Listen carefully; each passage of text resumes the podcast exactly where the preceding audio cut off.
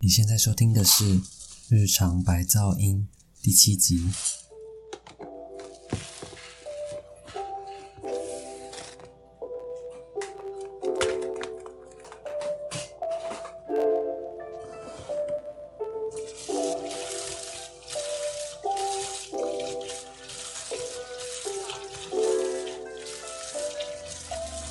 在这周音频开始之前，你追踪了我的 Instagram 吗？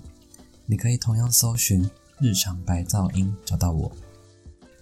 这礼拜想来跟你聊聊我上周突发奇想开始的新单元——电影 Deco 学。做居家生活为主题的自媒体，光靠自己的空间呈现，总是会有枯竭的时候。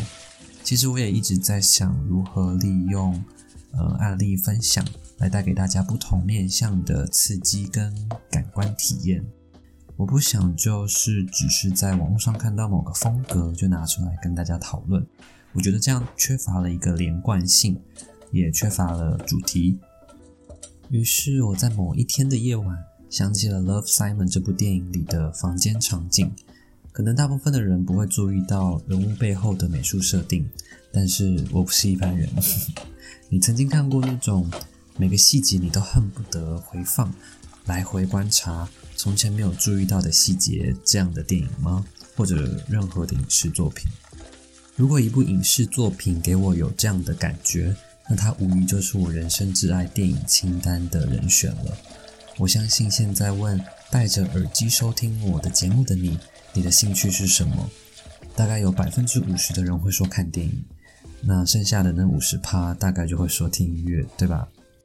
电影真的很有意思，作为一个艺术品，它包含的面向实在太多太多了。而我最爱的切入点就是美术设定，还有电影配乐。关于电影配乐，我也有不少的心得。如果未来有机会，我真的很想与你聊一聊这个话题。嗯，电影对大部分的人来说，应该都曾经带给自己一些启发吧。对我来说也是如此。我一直觉得，我们看电影其实就是在看别人的人生。很多时候，我们会觉得自己是全世界最悲惨的人，那是因为我们根本对别人的事情漠不关心，或者是无从比较。有段时间的我，因为遭遇了人生的低潮，觉得这个世界不可能有人能理解我。我不想告诉任何人自己的经历，也不想听别人告诉我该怎么做。因为我当时就是认为别人不会理解我的感觉，直到有一天，我在当时的戏上的教材里面听到了《罗马假期》这部老电影，你知道吗？我光听老师大约的说了这部电影的核心，我就觉得我被拯救了。一下课，我就立马找来这部电影，嗯，看完以后我才理解到啊，这就是别人的人生呢。有更多的人有类似这样的遭遇，相比之下。我好像也没有那么不能够过日子了，于是我喜欢上看电影了。你呢？你也喜欢看电影吗？你可以点击下方的留言链接告诉我你的想法，也可以到我的 Instagram 私讯我。我更欢迎你分享到现实动态，让更多人听见我的声音。